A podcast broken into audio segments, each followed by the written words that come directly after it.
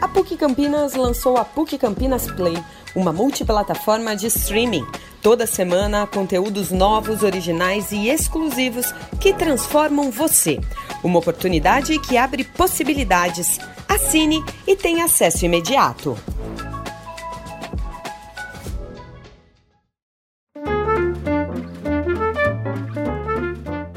Olá, este é o Olhar Contemporâneo, o podcast da PUC Campinas.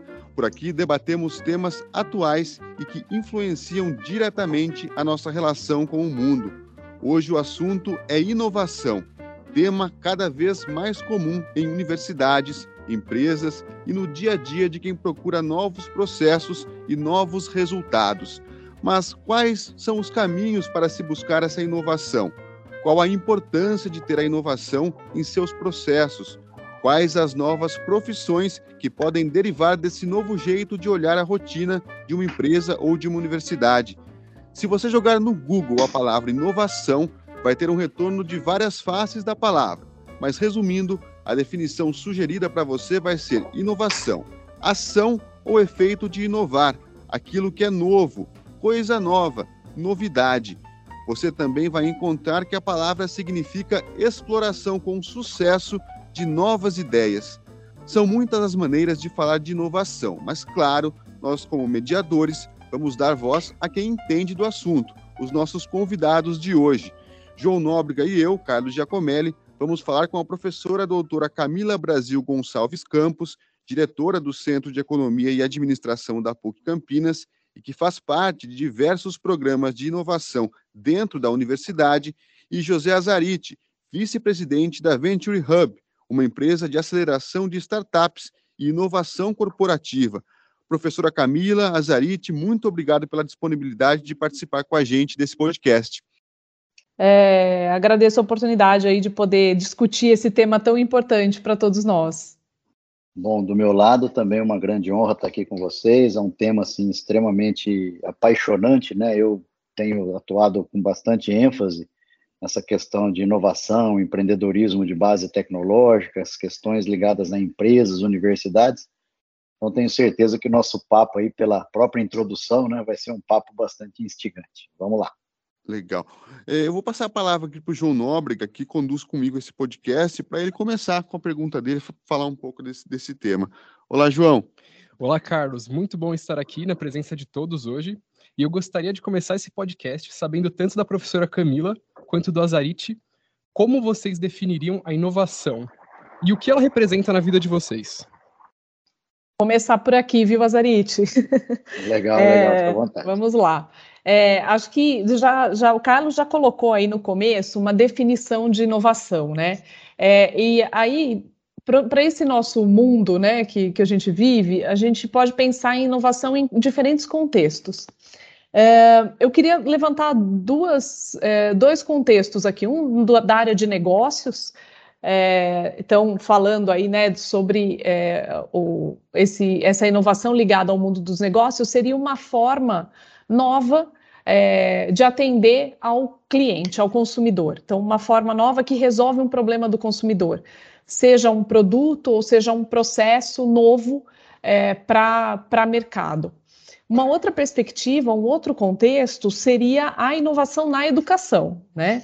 É, e ela se faz importante, então seria é, procurar novos meios e formas de, de fomentar a aprendizagem do aluno. Então, a gente tem duas, duas questões aí para tratar: uma inovação nos negócios e uma outra inovação na, na educação para fomentar esse, essa, essa, aprendizagem dos alunos. Então, o que, que a gente pode fazer de diferente e melhor é, novo que vá melhorar o aprendizado, que vá formar essas pessoas é, de uma forma diferente. E aí, juntando as coisas, né, aqui da perspectiva do Centro de Economia e Administração, é, o que, como que a gente transforma um processo de educação, inova num processo de educação, pensando que hoje existem recursos e também uma nova, nove, novos hábitos dos jovens, enfim, é, esse jovem é diferente, né, que chega hoje na universidade e existem outras tecnologias também disponíveis.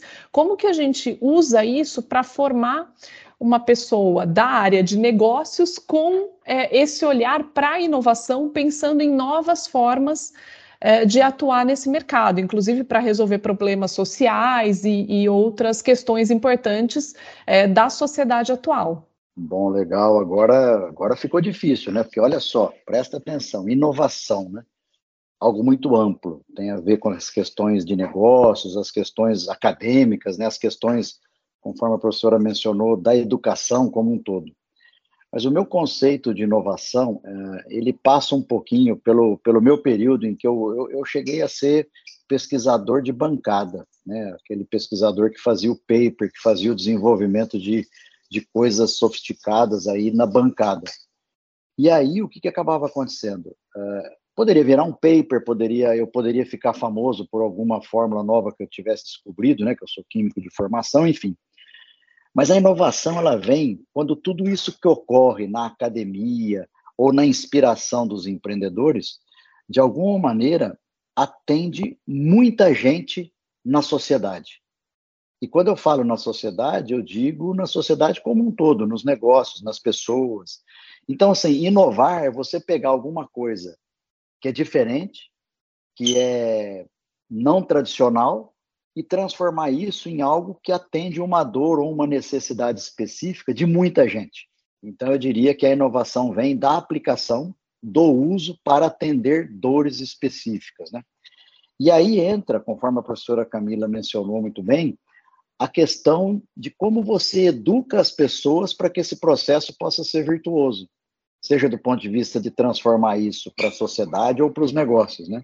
Então tem toda uma, vamos dizer assim, uma transformação de mindset, uma transformação de jeito de abordar quando você quer de fato transformar o mundo a partir de processos inovadores. E muitas vezes, né, eu sempre digo, que a, a, inovação, muita gente pressupõe uma baita de uma tecnologia envolvida por trás, né? uma, uma inteligência artificial, um blockchain, essas coisas todas que estão por aí, né? esses grandes buzzwords. Mas a inovação, muitas vezes, é de forma de fazer, forma de aplicar, modelos de negócio. Então, você tem a inovação sob uma ótica mais ampla. E, para isso, uh, entra muito a questão de como a pessoa que está tratando a inovação está preparada do ponto de vista conceitual para transformar as coisas a partir da inovação. Então, essa é uma introdução que eu gostaria de fazer. E aí também na pergunta estava dito, né? E como que a inovação atua no seu dia a dia, né?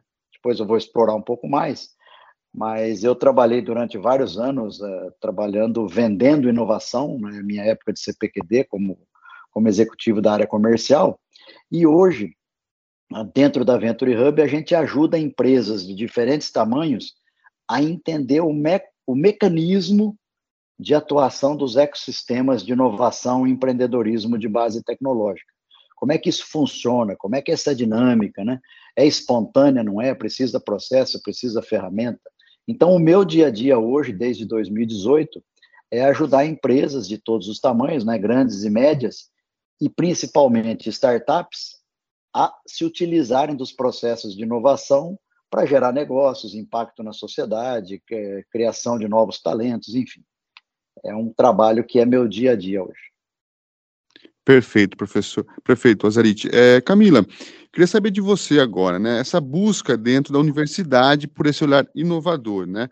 A gente percebeu, por exemplo, que há uma inquietação dos jovens que estão chegando agora nas, nas universidades por um ensino diferente mesmo, né? Menos tradicional, mais adequado ao que eles vivem nos dias atuais. Afinal, os jovens de hoje não são os mesmos de 10 anos atrás e também nem serão iguais aos jovens que vão chegar na universidade daqui a 10 anos, por exemplo.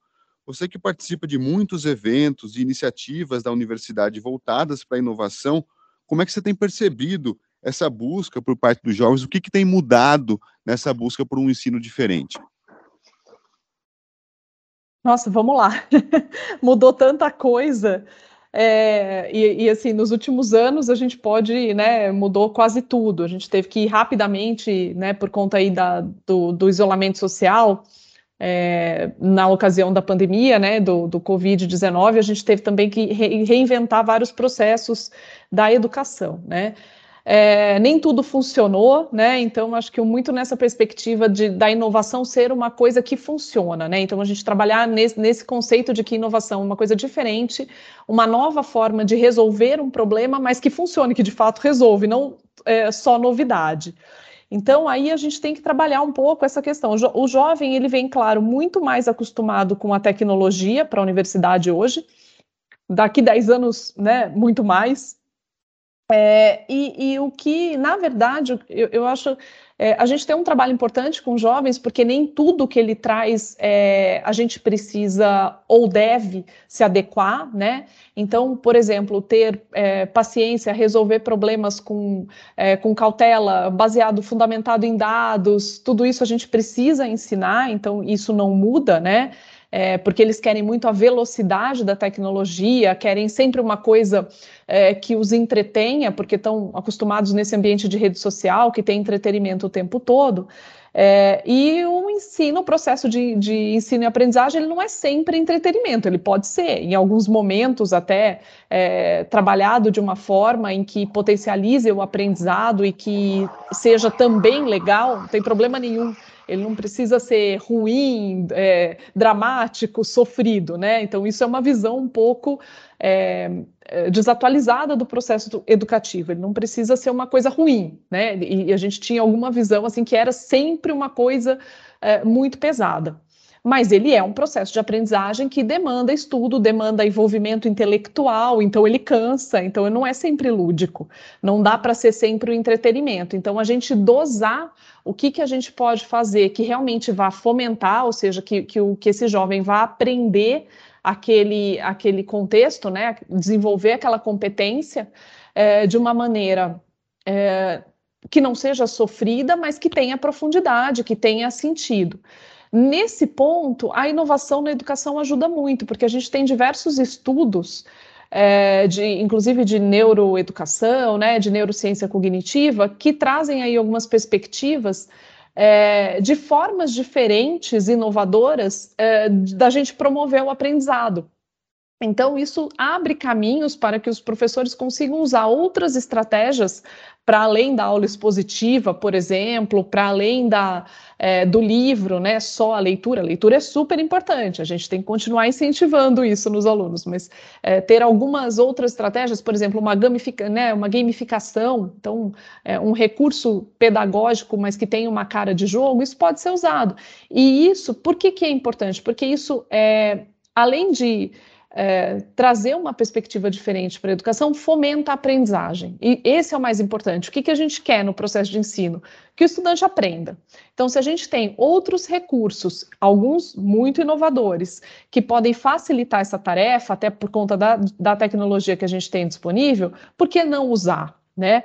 É, então, é, um, é, mais do que pelo perfil do jovem. É claro que se você adequa o interesse dele ao, ao conteúdo, à competência a ser desenvolvida, a chance de sucesso é, na aprendizagem é maior. Então, o jovem aprende mais. Né? Mas não é uma, uma mera adequação. Ah, o jovem gosta de tecnologia, tecnologia, então a gente vai usar a tecnologia. É, é porque essa tecnologia, junto com o interesse dele, ajuda no aprendizado. Então, acho que temos vários, muitos desafios aí de, de, de, separar aquilo que funciona, aquilo que a gente, inclusive, usou durante a pandemia, isso, a educação de uma forma geral, é, porque agora também não dá para voltar para o zero, né? A gente voltou para o presencial e como se a gente não tivesse aprendido tudo que a gente aprendeu em relação à tecnologia e, e aprendizado é, fora do presencial. Então, é, o grande esforço agora é pensar como tudo isso pode ser aproveitado da melhor forma possível para atingir o objetivo do aprendizado no aluno. Perfeito, Camila. Então, essas tecnologias que muitas vezes são vistas como de distração por profissionais, como professores, elas não necessariamente são de distração, elas podem até contribuir com a inovação, como redes sociais e celular. Sem dúvida, sem dúvida. É, elas podem contribuir, o jovem já, ele já tem uma facilidade de usar isso, ele gosta, né? Então, por exemplo, fazer um caderno compartilhado no Instagram, né? Então, assim, um perfil do Instagram com é, que seja um, um um perfil que todo mundo de uma sala poste lá coisas em relação é, à disciplina. Isso vai fomentando ali um, um, estudo compartilhado, né? Uma comunidade de aprendizagem.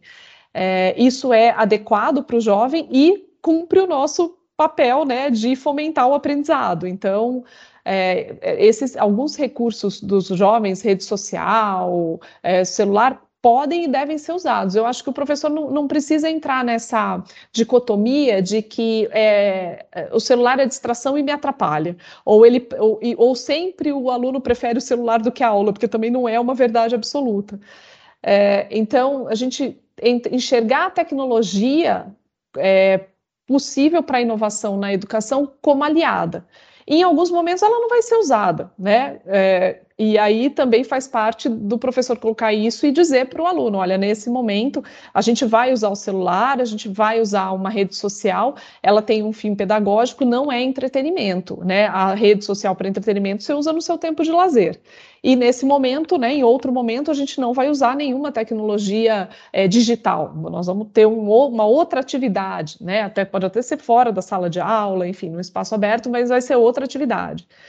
É, mas não, não, entrar nessa discussão de que a tecnologia sempre atrapalha ou é uma concorrência desleal. desleal. Não é uma concorrência, a tecnologia está aí é, a concorrência é pelo, pela vontade do aluno, né? Porque ele quer na aula, às vezes ele quer lá estar tá com a rede social para o entretenimento. É, mas isso não é uma novidade da tecnologia, isso a gente já enfrentava. Então, é, pelo aluno ter interesse naquele momento de, de desenvolver o aprendizado. É, acho que é importante a gente pensar isso. A tecnologia pode ajudar, pode atrapalhar também, mas nós precisamos, enquanto professores, é, saber lidar com ela e não fingir que ela não existe, porque ela existe, inclusive, para nós professores, né?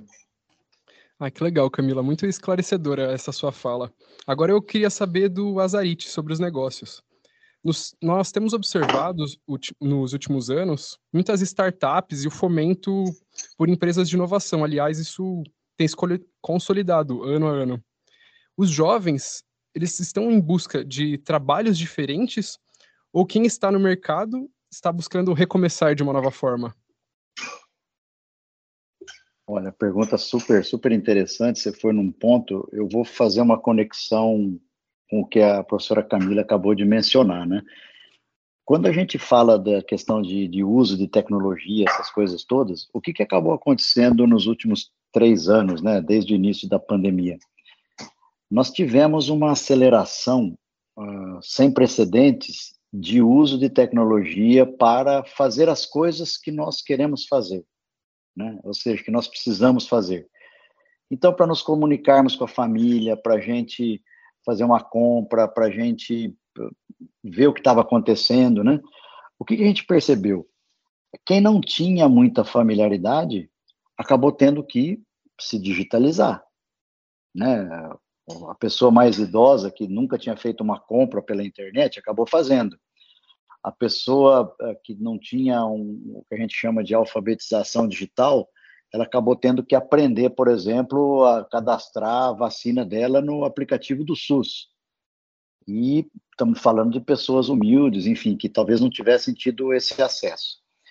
Então, o que, acabou acontecendo nesses últimos tempos?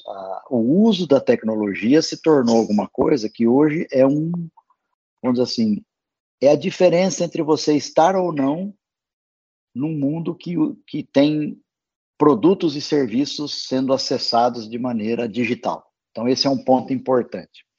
E olha que interessante, quando houve a transição uh, do modelo da educação mais tradicional, presencial, etc., para um mundo digital, várias das escolas, das universidades, mesmo no ensino médio e no ensino fundamental, houve um caos de acesso, né? Por conta de quê? da habilidade de se usar a tecnologia. E o que, que acabou acontecendo? Ah, apareceram, e numa maneira muito rápida, novas ferramentas, novas abordagens didáticas para que isso fosse possível. Os professores, vários colegas meus, tiveram dificuldade de se adaptar a essas ferramentas colaborativas para você trabalhar na internet. Então, o que, que acabou acontecendo? Nós tivemos um avanço assim fantástico no uso da tecnologia para a questão educacional. Né? E com isso, o que, que acabou acontecendo, falando agora da questão negócio, né? nós vimos aparecer uma quantidade enorme de novas oportunidades de negócio, de novos negócios, para quem se adaptou muito facilmente a isso. Então, eu vou dar um exemplo para a gente tangibilizar um pouquinho, mas o ser empreendedor também de, de, tem muito a ver com você executar bem alguma coisa. Então, o que, que a gente viu durante esse processo da pandemia foi uma questão assim, por exemplo, a, a bordadeira que sabe fazer um bordado bem feito. Quando ela aprendeu a trabalhar e fazer compras pela internet, ela percebeu que se ela se associasse com, a, com empresas tipo a Cielo, ela podia acessar um marketplace e vender o seu bordado. Então, a transformação digital dos pequenos negócios ocorreu muito fortemente. Uma outra coisa, com as pessoas dentro de casa e com os jovens incentivando, e depois eu vou dar um exemplo da PUC, muito interessante.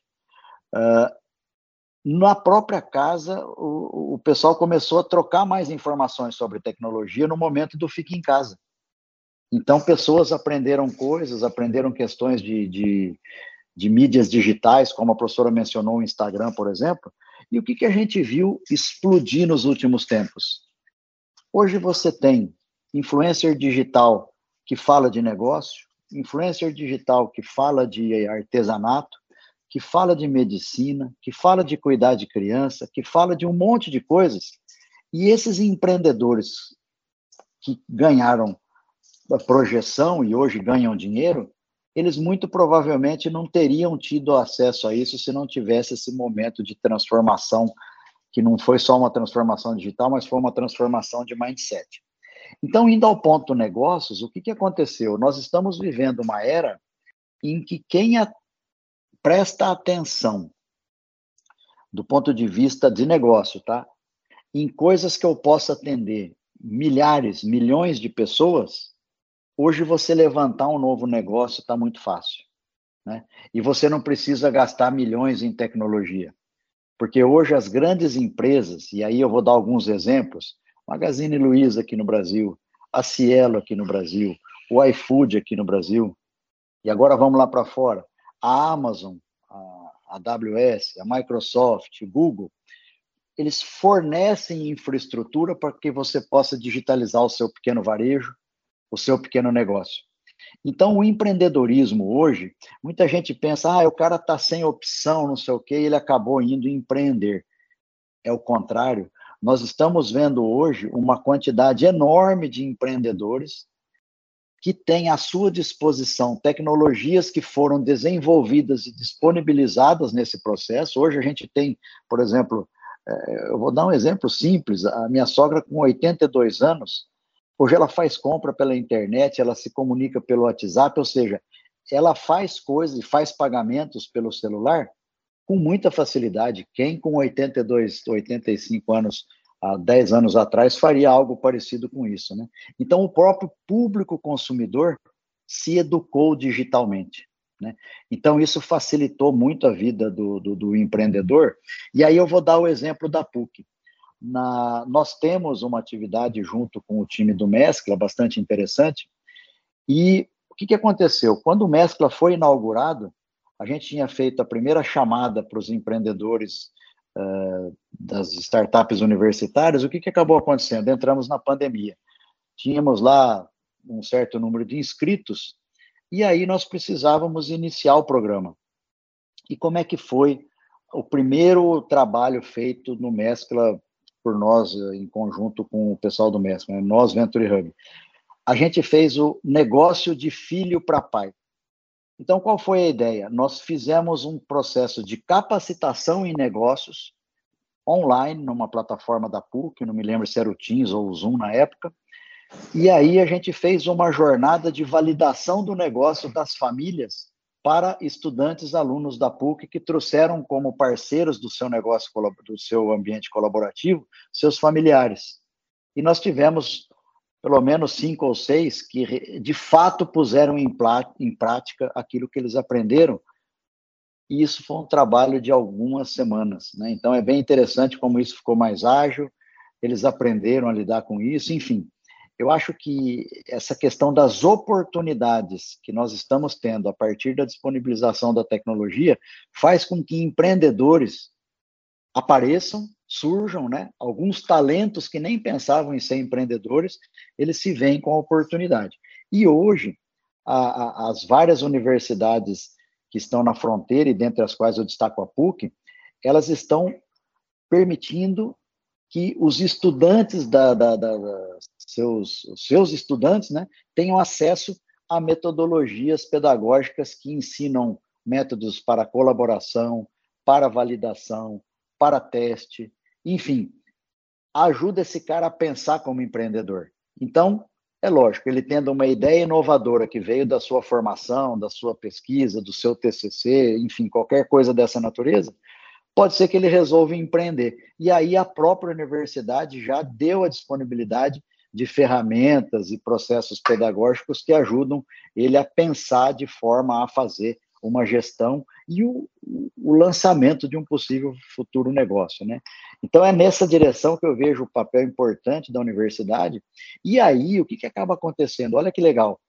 Hoje existe uma demanda enorme das empresas por conexão com startups.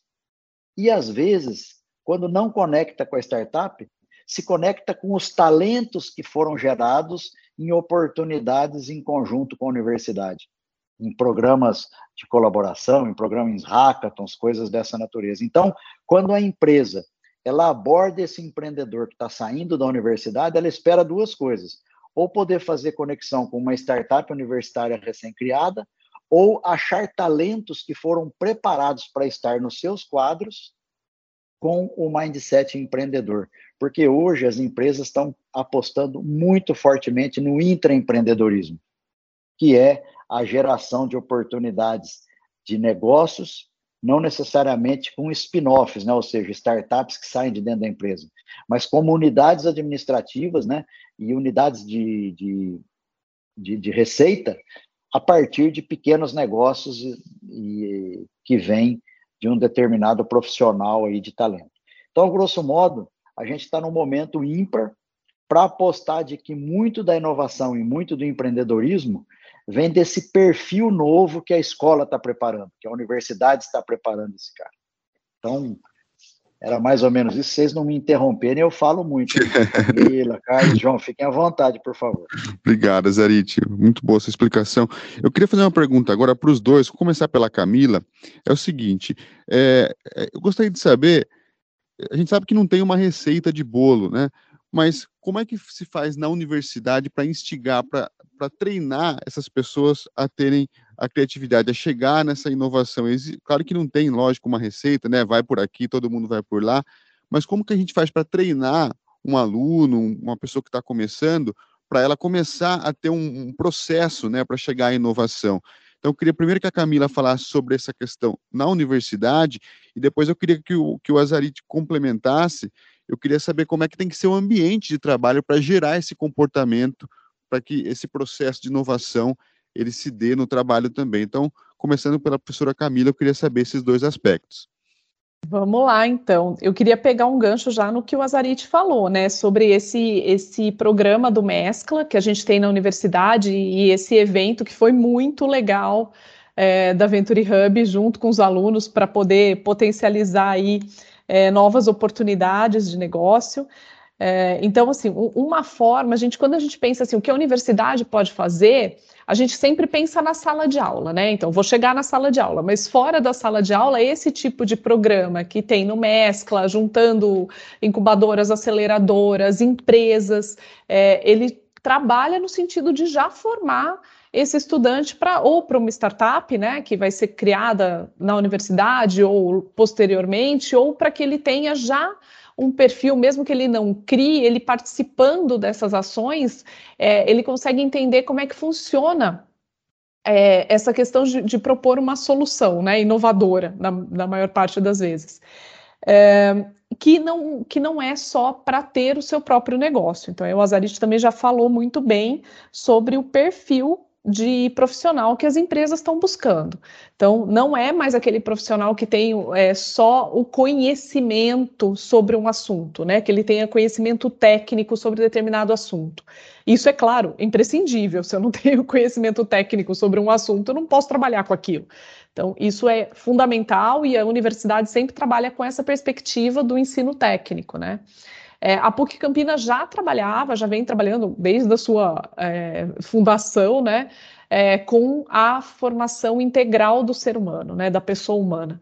Então, é, além do profissional, formar questões é, pessoais. Então, isso continua, permanece. Tá. Além disso, o que, que a gente faz para formar esse empreendedor, seja para ele ter um novo negócio ou para ele ter é, para ele ser empreendedor dentro de uma empresa. O que, que, significa ser empreendedor dentro de uma empresa? Significa é, resolver problemas, né, pensar é, soluções, pensar de forma diferente, é, pensar novos processos, é, enfim, ter uma, uma atuação como se é, é, é, envolvida com o negócio, até como se o negócio fosse dele mesmo. Então, é isso que a gente chama desse perfil empreendedor, que ele serve para um negócio próprio e ele serve também para o mundo do trabalho.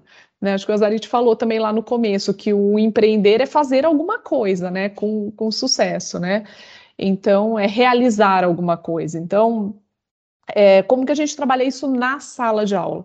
Com metodologias diferentes. Então, primeiro que houve uma mudança e, e ainda está em curso é, de como a gente olha para o ensino. Então, é, a gente olhava para o ensino há um tempo atrás é, muito preocupado com conteúdo, ou só com conteúdo. Então, eu queria passar todo o conteúdo, falar tudo que aquele aluno precisava saber na sala de aula. É claro que ele, é, a gente falava, se ele ouvia e aprendia, era uma outra questão. E a gente tem elementos hoje para que nos dizem que ele aprendia um pedaço. Né? A gente achava que ensinava muito conteúdo, um pedaço eles levavam, é, mas conseguiam desenvolver isso. É, hoje a gente tem que olhar para a formação da competência, que ela vai para além do conteúdo. Então, é, se a gente pensar a competência como a possibilidade ou como é, a habilidade de fazer, de usar o conhecimento na hora certa, no lugar certo, do jeito certo, ou seja, a aplicação desse conhecimento, é, a gente tem que pensar na, na aprendizagem do conhecimento e em como fazer criar estratégias para que o aluno use esse conhecimento na hora certa. Então, por exemplo, trabalhar com é, aprendizagem por projetos, aprendizagem por problemas, né, baseada em problemas, é, com outras metodologias que é, instiguem, que realmente coloquem o aluno nessa posição de que ele tem que realizar algo, então ele é um agente ali, um ator importante do, do aprendizado, ele não é uma pessoa que está lá sentada recebendo informação, ele é uma pessoa que constrói junto, que participa, que tem envolvimento intelectual sobre aquele conhecimento, é, e isso ajuda a desenvolver esse, essa, essa pessoa que, quando for para o mundo do trabalho, é, vai saber é, tomar decisões, por exemplo, ou conseguir juntar conhecimentos diferentes para propor uma solução é, mais adequada e nova, né? Que daí poderia ser uma inovação. É, então, não tem uma receita, de fato. Se tivesse, seria ótimo né? A gente agradeceria, inclusive, mas acho que justamente essa possibilidade, essa flexibilidade é, de trabalhar diferentes formatos, diferentes metodologias para conseguir chegar nessa formação. Então, mais do que ensinar conteúdo, é desenvolver é, a competência completa, que inclui o conteúdo, mas inclui outras atitudes, outra forma de se portar perante o conhecimento e de aplicar esse conhecimento. Não, realmente, acho que assim, nós estamos falando, parece que está é, passagem de bastão, né? Corrida sincronado, sincronizado. Muito legal essa, essa colocação, Camila, porque eu vejo o seguinte: o que, que a gente faz, né? A pergunta foi dirigida a mim, é, pô, mas em qual ambiente isso acontece, né? Então, o que, que acaba acontecendo que a gente acha muito legal? A gente, na Venture Hub, a gente trabalha com muitas startups em diferentes níveis e estágios de amadurecimento. As mais em estágio inicial, o que a gente percebe? O, o jeito de você levá-las para frente, desenvolvendo um novo negócio, desenvolvendo uma nova startup, ela tem muito a ver com o uso de processos educacionais e metodologias, onde você tem muito protagonismo do empreendedor.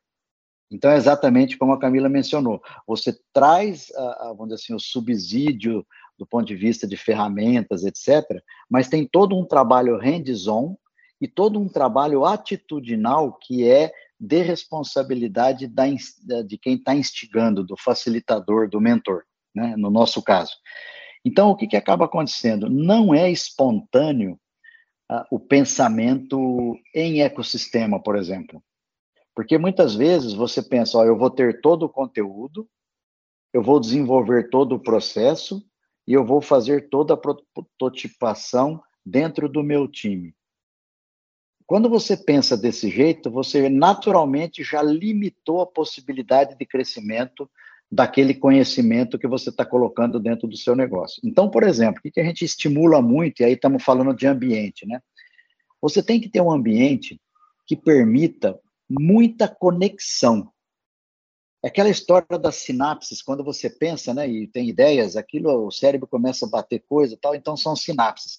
As sinapses criativas em ecossistemas significam colisões virtuosas onde eu falo para Camila o que eu pensei, ela diz para o Azarite o que o Azarite pensou e sai um pensamento que é melhor do que o que os dois pensaram antes. Imagina fazendo isso em grande escala. Por que, que eu estou falando isso? E esse é um, um, os hubs de inovação, a exemplo do, do mestre da PUC, são oportunidades de conexão com coisas diferentes e complementares ao que você está pensando. Porque você sabe coisas que eu não sei e eu sei coisas que você não sabe. A gente juntando, talvez a gente crie algo muito maior juntos. E nós dois, se irmos, por exemplo, debater com pessoas de empresas, profissionais da área do jurídico, profissionais da área da tecnologia, imagine em cada conexão dessa eu tendo um aprendizado novo para trazer para dentro do negócio. E aí entra o ambiente, ele tem que ser um ambiente que permita essas colisões. E mais do que isso, entrando um pouco no, do que a professora falou, as habilidades de quem está explorando esse ambiente são habilidades específicas. Então, quando na universidade eu permito que o aluno tenha metodologias, as tais metodologias ativas, onde ele faz coisas hands-on, etc., ele começa a aprender alguma habilidade de execução. Quando ele começa a esbarrar em modelo ecossistema, ele começa a ter o pensamento sistêmico que permite, e aí entra o conceito de startup, né? É uma coisa que precisa muita validação para que um dia ela possa se definir e ter escala, de preferência escala global. Esse é o conceito de startup. Né? Então, você tem que ter um mindset não apenas do produto, da solução ou da dor que você está resolvendo no mercado, mas um, um mindset de múltiplas conexões, visão sistêmica, né? E mais do que isso, gente, que isso muitas vezes a universidade, às vezes, ela está começando a migrar nessa direção, né? Permitir que, uma vez testado, eu possa ter a humildade de perceber que errei e mudar de caminho. Então você começa a trabalhar outras habilidades e a aceitação de feedback do ecossistema, tanto para validação como para concepção de produtos, é fundamental. Então, os ambientes onde eu faço a inovação acontecer são ambientes de extrema colaboração, de extrema abertura ao erro, de extrema atividade em conjunto com pessoas de times multidisciplinares então, não é apenas a colaboração com gente que pensa igual eu, né? E, e aí eu permito o contraditório, porque só assim eu dou os passos rumo à inovação de fato, né? Aquela inovação que atende milhares, milhões de pessoas. Então, só fazendo um resumo, esses ambientes são ambientes que permitem colaboração, permitem o erro e permitem a multidisciplinaridade. E aí vem as metodologias educacionais que juntam tudo isso, as ferramentas, aí os Canvas, os Miros, essas coisas todas que estão por aí uh, hoje disponíveis, né?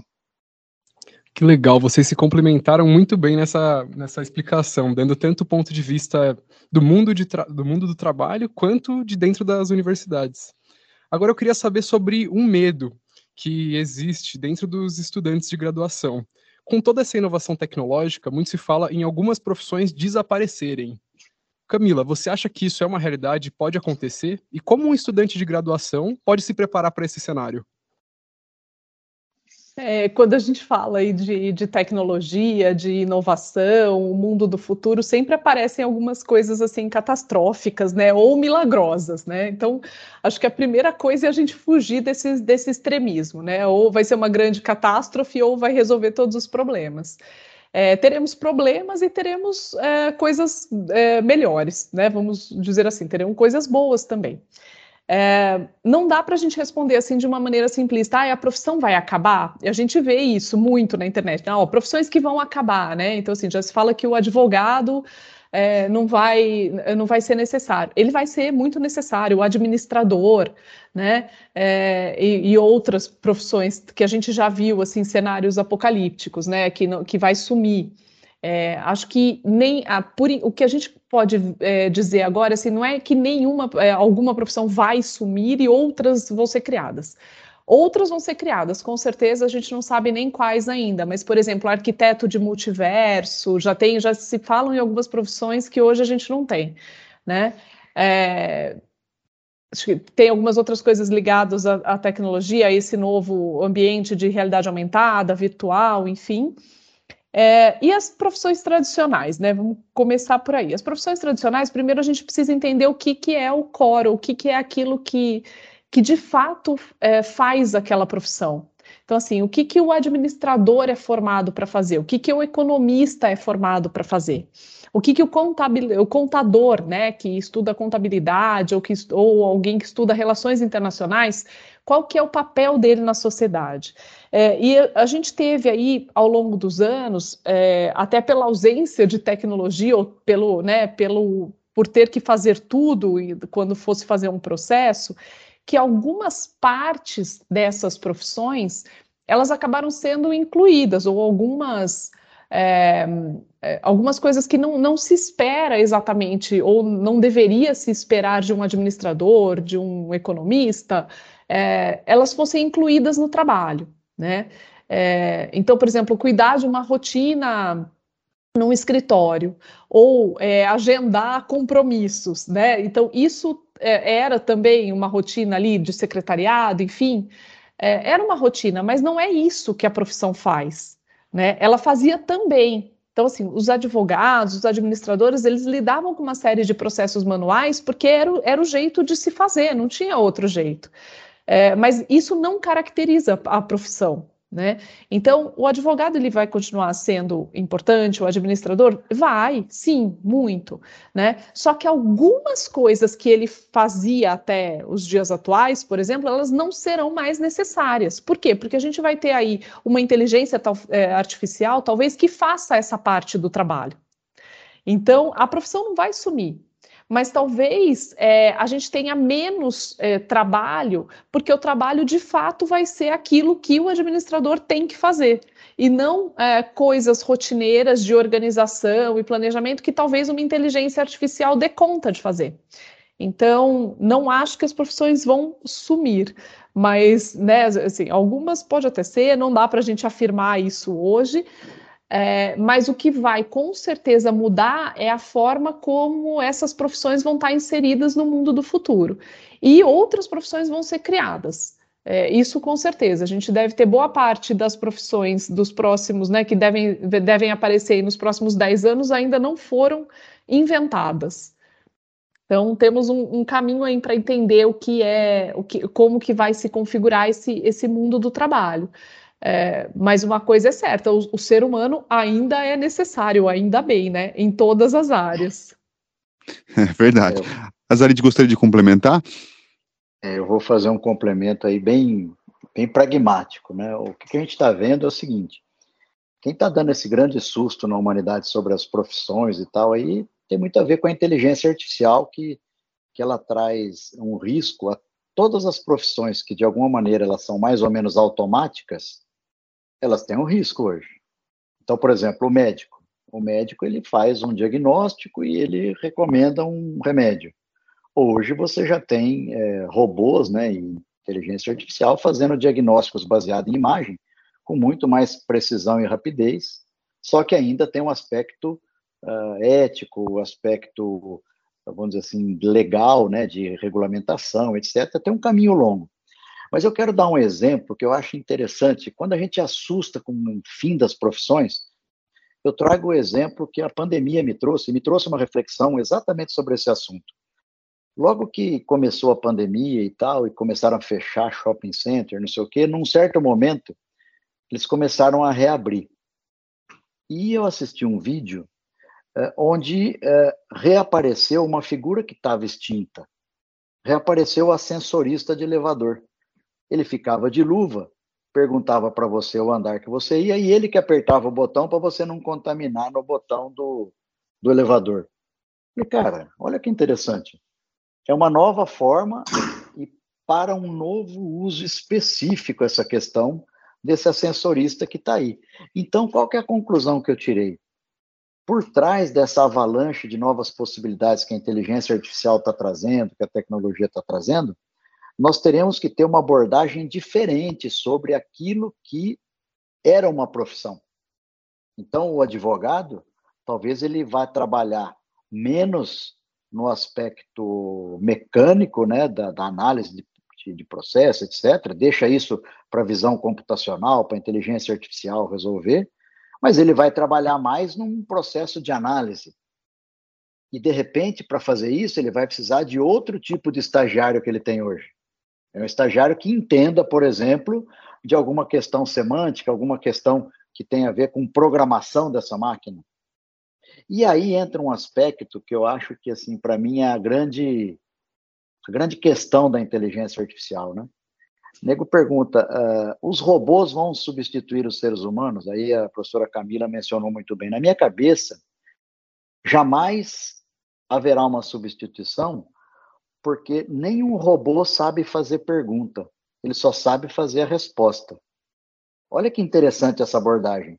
Quem faz a pergunta para o robô, ou seja, quem programa a pergunta, é um ser humano que pensa de uma maneira holística, de uma maneira uh, abrangente, né, e sistêmica, diferente que o robô ele ele é digital, é 01 para tudo, né? Então hoje, por exemplo, eu estou num grupo de inteligência artificial do Ministério da Ciência e Tecnologia, onde a gente discute questões ligadas à inteligência artificial.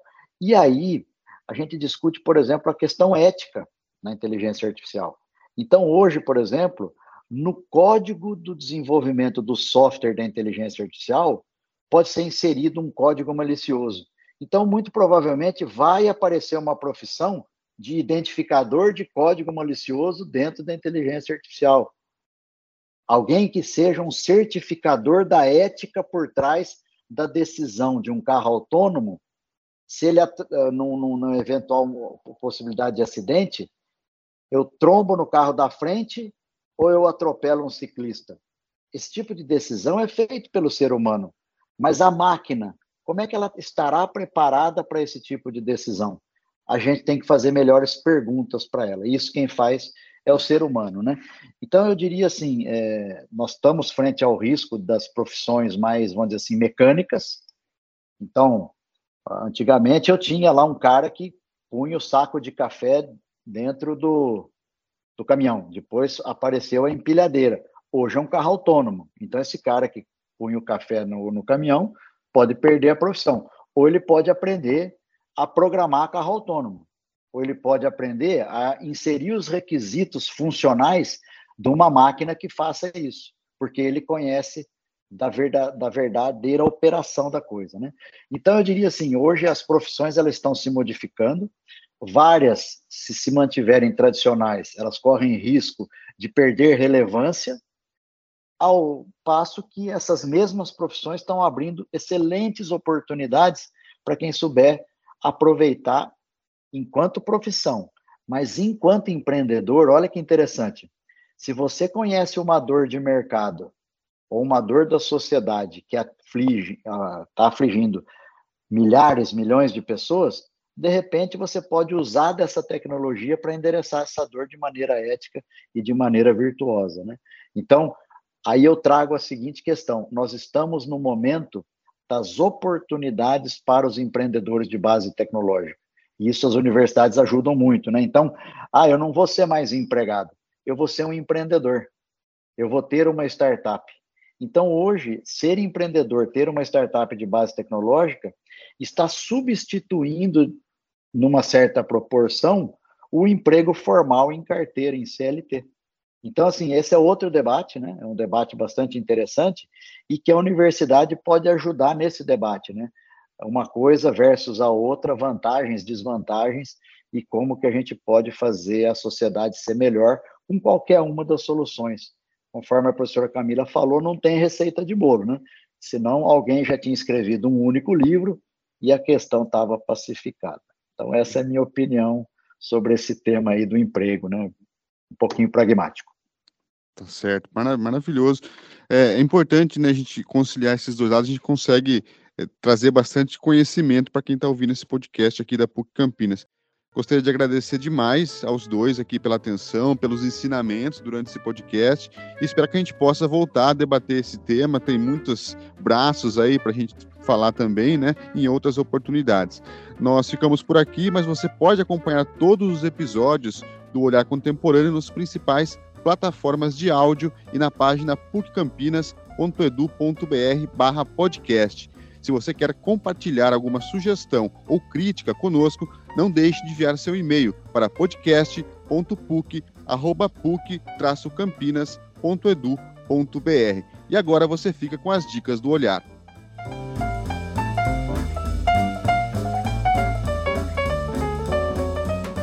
Olha, tem tanta coisa, eu fiquei separando, no fim eu desisti de indicar alguma coisa específica, né? É, acho que o Azarit vai indicar aí algumas, algumas coisas relacionadas à, à inovação e empreendedorismo. É, eu falei de, de, muita coisa aqui, de inovação na educação, do, do papel do professor, enfim, da tecnologia, então, eu acho que dependendo aí da área né, que, que a pessoa tenha interesse, pode buscar esses assuntos em todos os lugares. A gente tem ótimos perfis nas redes sociais, Instagram sobre inovação em, em educação, é, tem sobre o futuro das profissões. Eu só deixaria o cuidado aí já para a pessoa que vai selecionar, que é um posicionamento crítico, até que a gente ensina aqui para os. que a gente tenta desenvolver aqui para os nossos alunos, que é de filtrar essas informações que você encontra no YouTube, na internet. É, e também vou me deixar à disposição também, tem os meus perfis também na, nas redes sociais. Se alguém quiser alguma coisa específica, é só entrar em contato. Não, legal. Bom, nessa mesma linha, né? Tem uma infinidade, inovação hoje é uma coisa que todo mundo está buscando, né?